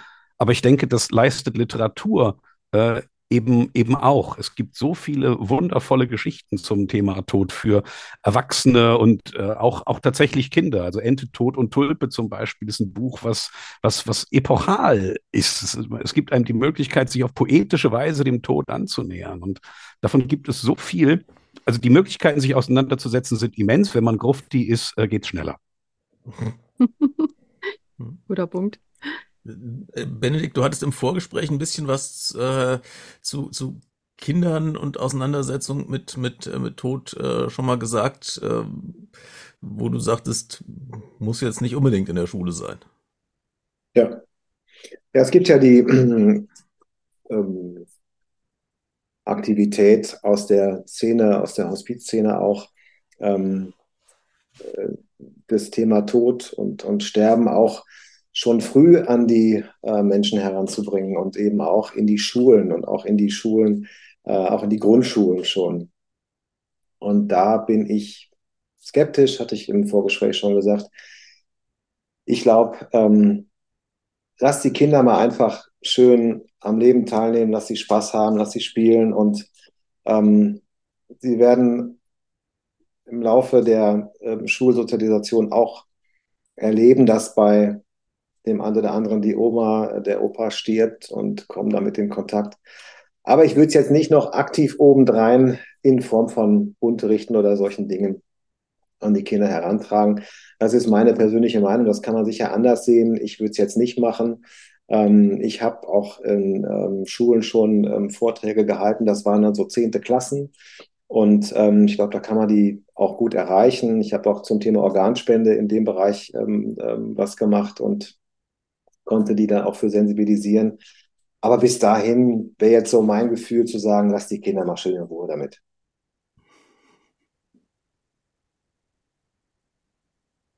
Was aber interessant ist, ich erinnere mich jetzt, wo ihr das gerade angesprochen habt, vor sehr, sehr langer Zeit ähm, hatte ich mal während meiner Schulzeit ein Praktikum in einem Kindergarten gemacht. Und ähm, da war ein, eines der Kinder eben verstorben nach einiger Krankheit. Und da ist der Kindergarten auch als Ausflug zu dem Friedhof. Das war nicht während der Beerdigung, sondern halt an einem Wochentag danach. Und dann haben die halt alle nochmal so ein Bild dahingelegt und sich verabschiedet. Ich weiß jetzt nicht, ob das verbreitet ist und das ist jetzt auch schon sehr lange her. Also, aber auf jeden Fall fand ich das ganz interessant, das so äh, mitzukriegen, dass den Kindern das so vermittelt wurde, so ein bisschen auch. Ich denke, wenn es ähm, passiert, ähm, dann sollte damit auch umgegangen werden, dann sollte dem auch ein Raum gegeben werden. Aber nicht, äh, ich glaube, und das meinte Benedikt, glaube ich, auch, dass Ja. man nicht proaktiv hingeht und Ja. sagt, hier Ja. Leute, das Mhm. ist der Tod und äh, ich mache euch mal zwar Angst davor, Mhm. sondern eher wirklich, ähm, ich habe das schon mal als, ähm, als Lehramtsanwärterin erlebt, da ist eben auch ein, äh, ein Schüler gestorben und dem musste auf jeden Fall Raum gegeben werden. Das kannst du nicht einfach, äh, sorry for the pun, äh, kannst du nicht totschweigen in dem Moment, sondern du musst dem Raum geben, ähm, aber eben nicht proaktiv. Ja, genau, das meine ich auch. Klar, und da gibt es auch wirklich ganz kluge Herangehensweisen, das eben nicht dann zu tabuisieren, sondern das wirklich dann auch mit aufzunehmen in den Unterricht ähm, und das zum Anlass zu nehmen, auch zu dem Thema etwas zu sagen ähm, und auch den Kindern eben die Möglichkeit zu geben, auf ihre Art und Weise äh, den Abschied zu ähm, gestalten. Ähm, da sind wir uns aber, glaube ich, alle einig, was wir gemeint haben und was, ähm, wo ich jetzt persönlich etwas zurückhaltender wäre. Aber in der Hinsicht ähm, sind wir sicher äh, einer Meinung. Und je nach Entwicklungsstufe ist ja auch die Verarbeitung des Konzeptes der Endlichkeit des Lebens total unterschiedlich, logischerweise. Da muss man ja auch nochmal drüber nachdenken, dass natürlich je nach Altersstufe Kinder auch sehr unterschiedlich das überhaupt erfassen können, äh, was das bedeutet, wenn ein Mensch tot ist. Genau, und ich finde dabei auch sehr wichtig, dass Benedikt sagt, dass es ja vor allem sein, sein persönlicher Ansatz ist, das so vehement trennen zu wollen. In der Schule, ich, ich verstehe, dass man es in der Schule nicht macht, aber wenn Kinder tatsächlich neugierig auf den Tod sind ähm, und, und eben Fragen stellen, dann finde ich interessant, da zu differenzieren, lass sie leben, lass sie spielen, aber das kann ja mit dem Bewusstsein um den Tod passieren. Also ich äh, find, denke jetzt gerade darüber nach, weil ich kürzlich eine Kindergeschichte über den Tod geschrieben habe. Also die natürlich äh, sehr, sehr poetisch und verdreht ist und nicht um die, die äh, den, den Tod eines nahen Verwandten handelt. Es geht halt um ein Meerschwein, das stirbt, was dem Kind sehr viel bedeutet. Und nachts sieht das Kind äh, den Tod für mittelgroße und kleine Tiere an dem Meerschweinkäfig stehen und will mit ihm verhandeln. Und äh, diese Geschichte ist sehr schön und schafft natürlich auf eine fantasievolle Weise einen Zugang, der äh, auch, auch humorvoll und poetisch ist und, glaube ich, eben kein, kein Zeigefinger. Ich meine, es wird auch kein Lehramtsmaterial werden. Ähm, aber ich denke, wenn ein Kind neugierig ist oder es irgendwie passt oder Eltern für das Kind eine, eine, eine Verbindung haben, die mit dem Tod zu tun hat, dann sollte man da durchaus gucken, was dem Kind halt äh, ja, was zu dem Kind passt. Klar, man sollte da jetzt nicht ähm, sagen, nee, da reden wir nicht drüber, dann hat man ja das Tabuthema wieder. Ähm, ich denke, dass auch das wieder total individuell ist. Ich denke nur, dass das Schlimmste, was man machen kann, ist da nicht ausgebildete Leute äh, hinzustellen und also jetzt zum Beispiel mir als Englisch- und Geschichtslehrerin zu sagen, ähm, ja, dann red doch mal über den Tod. Und zwar äh, philosophisch, abstrakt, biologisch, was auch immer, aber mach mal. Ich glaube, dass da könnte man wirklich nur ähm, Scheiße Ja. mitbauen, sage ich mal so. Es, Hm. es, Schü es Schülern didaktisch aufzwingen, da bin ich tatsächlich auch äh, Genau. persönlich gegen. Ich hätte noch ein, Was ja. ein interessanter Aspekt ist, ist ja, ähm, wenn man halt Tiere im, im Haushalt hat und vor allen Dingen Tiere, die nicht wahnsinnig langlebig sind. Ähm, also wir hatten halt immer Fische und da hast du ja auch keine so gigantische emotionale Bindung daran. Aber da erlebst du halt schon, dass die halt auch sterben. Ja, und das ist, ich glaube, das ist durchaus auch eine, eine, eine Wahrnehmung, die einem, ja, das, das, ähm, nahe bringt, dass das auch was Normales ist. Oder wenn man, keine Ahnung, Meerschweinchen ist auch so ein Beispiel. Mhm. Ich meine, gut, Meerschweinchen können auch alt werden, aber da man ja meistens auch nicht bloß, also man sollte nicht bloß ein Meerschweinchen haben. Äh, insofern ist die Wahrscheinlichkeit, dass man Meerschweinchen eben sterben sieht, äh, ja auch durchaus da. Aber die kleine Lina lehrt uns, man kann da wirklich verhandeln. Sie so. bietet dem Tod einiges. Das Auto ihres Oh. Vaters, das iPad ihrer Mutter und ihren kleinen Bruder, aber er nimmt nichts davon. Hm. Ich wollte noch sagen, Christian, zum Thema Trauerredner ist vielleicht auch noch zu sagen, dass das, glaube ich, heutzutage auch mehr angefragt wird, weil ja Menschen nicht mehr so häufig so fest verwurzelt sind in beispielsweise klassischen Kirchen. Also früher war ja der Klassiker, da kommt halt der Pfarrer, dann wird gebetet und mehr oder weniger äh, gehen Menschen davon aus, dass es dann irgendwie das Leben danach gibt und die Person irgendwie im Himmel oder ähnliches ist. Und heutzutage sind ja viele Menschen nicht so eingebunden in äh, klassisch religiöse Systeme wie früher. Und von daher scheint das ja auch so, ein, so eine Veränderung zu sein, dass man aber stattdessen ja doch irgendeine Begleitung von außen möchte. Das, also im Prinzip, was früher so Das, der Pfarrer war, ne?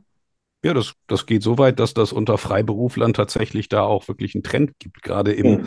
Bereich halt der, der Autoren und so, die sich wirklich, gibt viele, ich kenne viele Leute, die darüber nachdenken, sich eben selbstständig zu machen und äh, Hochzeits- und Trauerredner zu machen, wobei Trau- und Trauerredner interessanterweise ist nur eine Silbe Unterschied.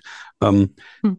das gibt es, das gibt es tatsächlich sehr viel. Also ich werde auch sehr oft gefragt, was man denn dafür braucht und sowas. Und es ist, es ist tatsächlich die, die Gegenveranstaltung äh, zu dem, dem Pfarrer. Ja. Äh, meistens ist es ist auch ganz erstaunlich, was die Mechanismen angeht. Man hat dann auf Friedhöfen in größeren Städten laufen halt diese Beerdigungen wirklich im Halbstundentakt und das ist, darf sich nicht verspätet werden. Das ist sehr irritierend, weil es wie am Fließband geht. Ähnlich übrigens auch wie beim Heiraten an so bestimmten Orten.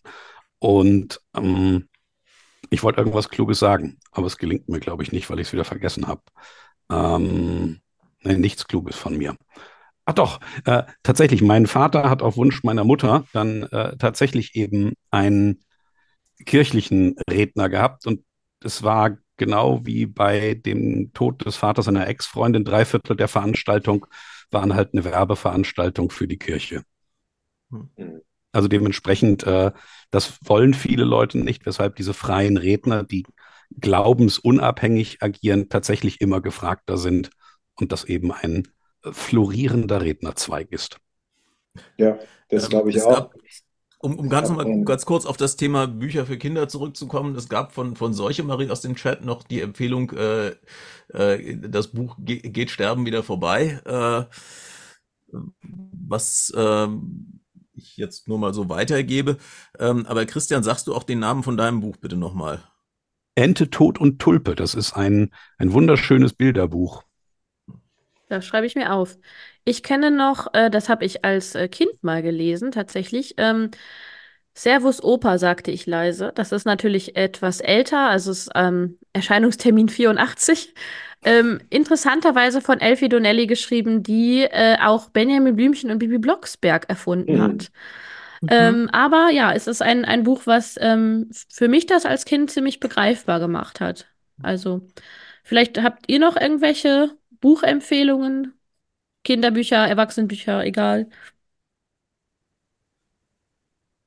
Nee, ich habe ähm, keine Buchempfehlung so direkt. Ähm, ich habe nur die Empfehlung für die ähm, Hinterbliebenen und vor allem für die äh, Freunde der Hinterbliebenen, sich was zu trauen, ähm, nämlich ähm, aktiv die, den Kontakt zu suchen, äh, zu fragen, ob sie was helfen können, ob sie irgendwas tun können äh, und sich eben auch zu trauen, ähm, äh, Dinge zu formulieren und zum Beispiel auch sich hinzusetzen und einen richtig guten Kondolenzbrief zu schreiben.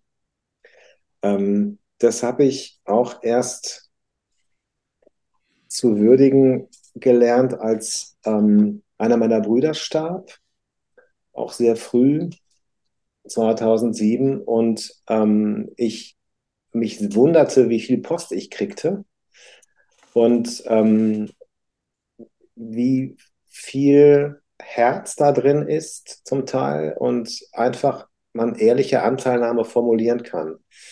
Ähm, das ist wichtig für ähm, auch Kinder, glaube ich, die ähm, dann erleben, dass sich äh, das Umfeld und eben nicht nur die Familie, sondern auch die Freunde ähm, Gedanken machen und sich äh, zu dem Thema äußern. Und das noch in Briefform, ähm, schriftlich, das heißt auch mal mehr als drei, vier Zeilen. Ähm, das ist wichtig. Und ähm, ich glaube, also früher, man kennt das ja, Kondolenzbriefe, die haben alle einen schwarzen Rand und ähm, die haben dann so einen kleinen Vordruck und dann steht dann drunter, ja, von ähm, Peter und keine Ahnung. Ähm, aber der Wert von Kondolenzen ist nicht zu unterschätzen. Also es gibt, ähm, glaube ich, für das Umfeld, ähm, wenn sowas passiert ist, gerade wenn es in einer tragischen ähm, äh, Situation ist, wenn die Menschen jung sind oder wenn es Kinder sind, nicht zu unterschätzen, was Kondolenzen für einen Wert haben können. Man ja, das erinnert mich total an dieses, ähm, das wird hier Banksy zugeschrieben.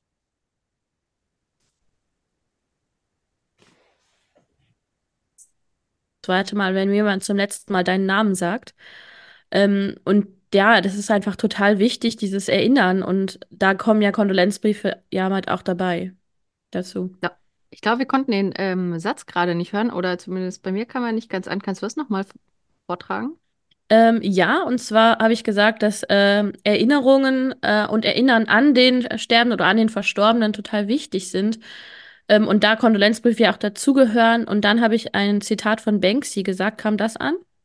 Äh, das Zitat eben nicht. Okay, das Zitat war, man stirbt zweimal. Das erste Mal, wenn man aufhört zu atmen. Das zweite Mal, wenn jemand zum letzten Mal deinen Namen sagt. Mhm. Mhm. Das ist treffend. Also ich hätte tatsächlich eine Buchempfehlung, wenn ich darf, auf Darfst du.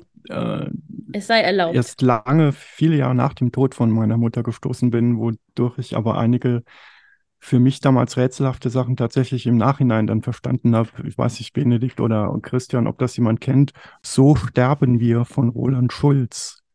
Der Titel hält genau das, was er verspricht. So sterben wir. Es geht um, um tatsächlich um die Frage eben biologische Vorgänge. Was passiert da eigentlich? Aber was passiert auch im Umfeld? Ähm, was passieren da für seltsame Dinge? Also wir sind ja eigentlich, verstehen wir uns ja, Lydia, im weiteren Sinne als skeptisches Format. Wir hätten natürlich jetzt mhm. noch das Riesenfass äh, Esoterik aufmachen können. Ich weiß nicht genau, welchen Vortrag du von Benedikt äh, gehört hast. Es ist auch egal. Ich möchte auf jeden Fall auf einen Vortrag von ihm hinweisen, den es im YouTube-Kanal der GWOP gibt von 2016. Da hat Benedikt bei der Skepcon über Zweifel am Hirntod gesprochen, wie Esoteriker Organspenden verhindern.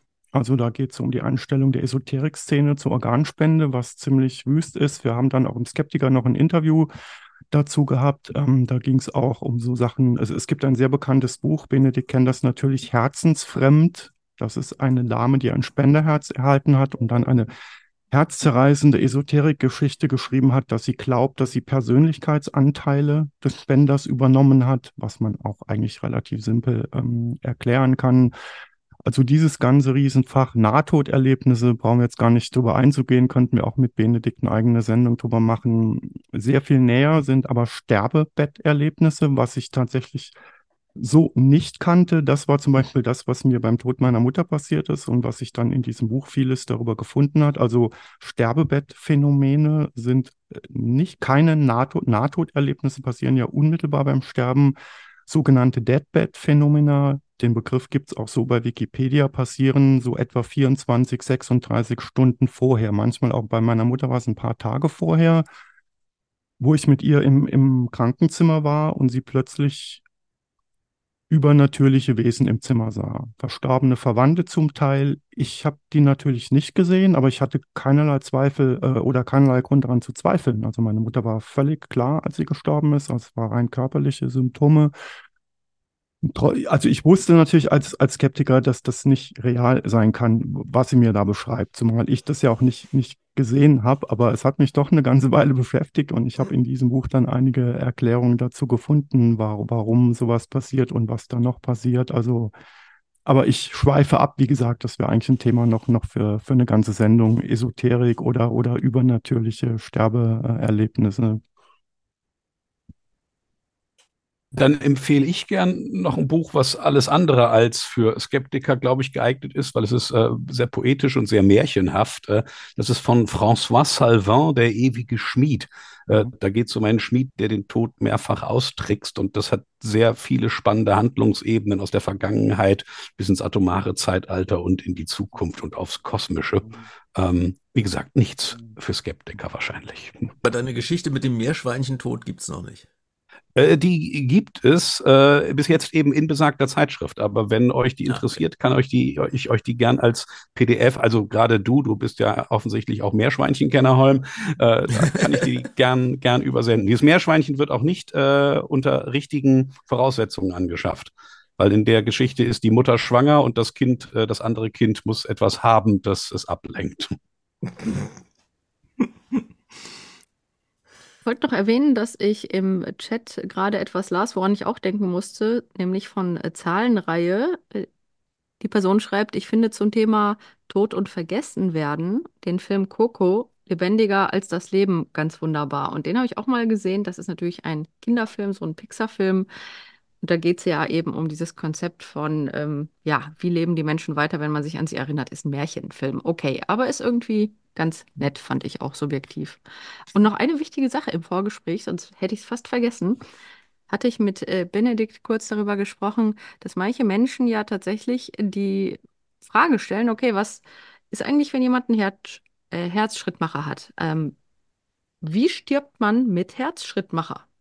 Das ist eine interessante Frage an der Stelle. Vielleicht kannst du uns die ja mal beantworten. Ich würde sagen, letztendlich genauso wie ohne. Ähm, also der Herzschrittmacher ist ja ein Gerät, was das Herz über einen elektrischen Impuls dazu bringt, zu schlagen. Und ähm, dafür braucht natürlich der Herzmuskel Energie in Form von Sauerstoff. Und den ähm, kriegt er ja durch die Lunge ähm, sozusagen erstmal ins Blut und über den Herzschlag dann selbst zum Herzen. Und wenn die Menschen dann aufhören zu atmen, dann kommt natürlich kein Sauerstoff mehr ins Blut. Ähm, und dann kann durchaus das Herz noch weiter schlagen. Ähm, dann ist aber der Sauerstoff, der noch im Blut ist, schnell verbraucht. Und irgendwann gibt es dann keinen Sauerstoff mehr und dann hat der Herzmuskel, selbst wenn er einen Impuls kriegt zu schlagen, eben keine Energie mehr dafür.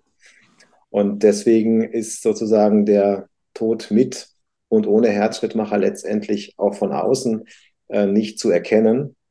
Und äh, der Bestatter nimmt dann das Gerät ähm, einfach raus.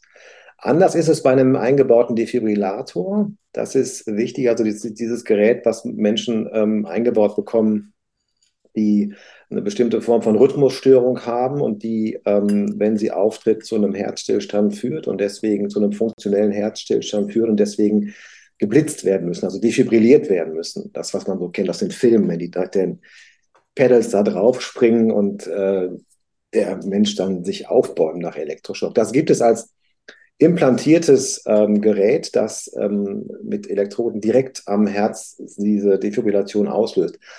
Und es ist so, dass das sterbende Herz in bestimmten äh, Fällen eben anfängt zu flimmern, wenn es sich ähm, äh, dahin bewegt, eben gar nicht mehr zu schlagen, gibt es eine Phase, in der das Herz dafür äh, empfänglich ist, also vulnerabel ist, dann ins Kammerflimmern zu kommen. Und das ist natürlich ein erheblicher Reiz, wenn dann dieses Gerät nochmal auslöst. Das ist auch für die Umstehende natürlich schlecht ähm, zu ertragen, weil sie denken, der Mensch leidet jetzt. Ne? Das könnte ja auch sozusagen sein. Das muss ja nicht nur im unmittelbaren Sterbeprozess eine Gefahr sein, sondern kann auch schon vorher stattfinden.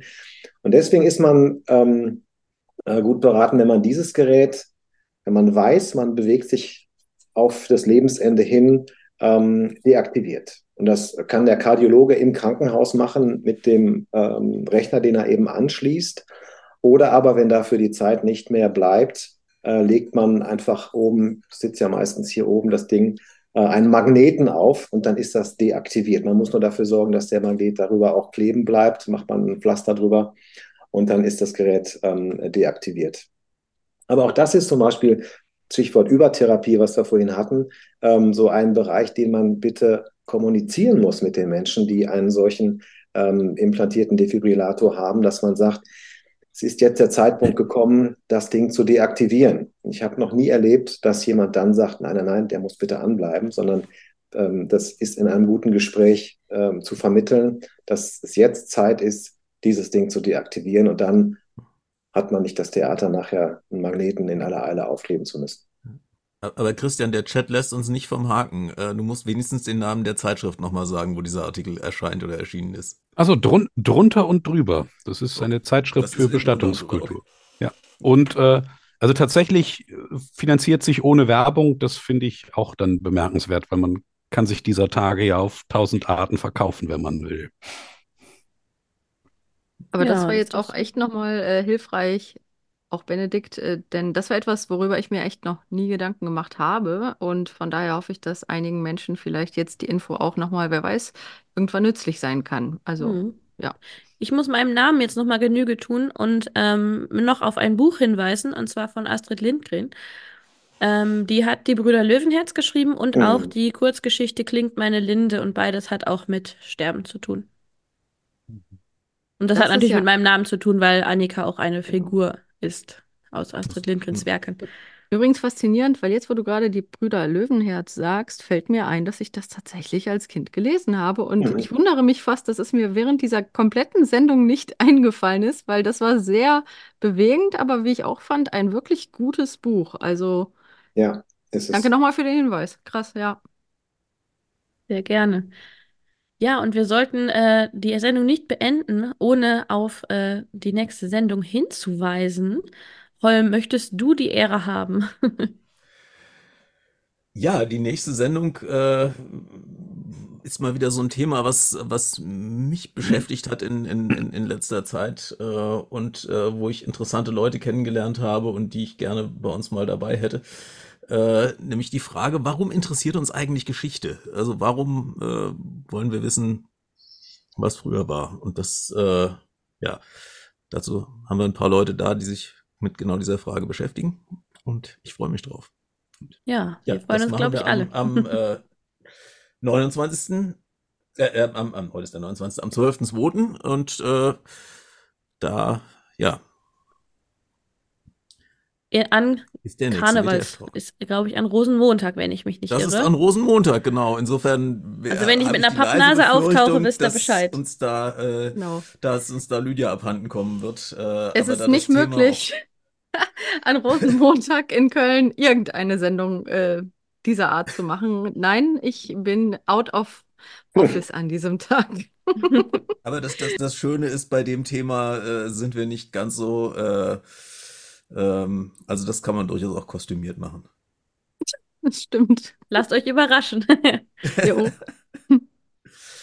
Jo, Ja, dann also vielen lieben Dank an äh, unsere Gäste, an Benedikt und Christian. Äh, vielen lieben Dank an euch, die ihr da immer da seid, ihr lieben Stammleute. Und vielen lieben Dank an das Team im Background. Und für ganz spontane, ähm, der Holm ist auch in Köln anzutreffen diese Woche. Habe ich ein, habe ich munkeln gehören, gehört. Ja, am, am äh, Donnerstag, ähm, mithin am ersten, äh, spreche ich in Köln über das Thema Klimawandelleugnung und ähm, was äh, Klimawandelleugner äh, sich so zusammenreimen, äh, warum es äh, nicht wärmer wird oder warum der Mensch damit nichts zu tun hat und ähnliche Dinge. Ähm, Genau, bei also kommt Skeptics alle, in the Pub Köln im Herbrands. genau, kommt alle zu, ins Herbrands in Ehrenfeld. Ja, vielen Dank an euch alle und dann wünsche ich noch einen wunderschönen Abend. Ich verabschiede mich als Trekkie natürlich mit dem Gruß Live long and prosper, langes Leben und Frieden. Das passt ja, glaube ich, auch zu dem Thema, sich so zu verabschieden. mhm. Also bis dann. Tschüss. Tschüss. Tschüss. Ja.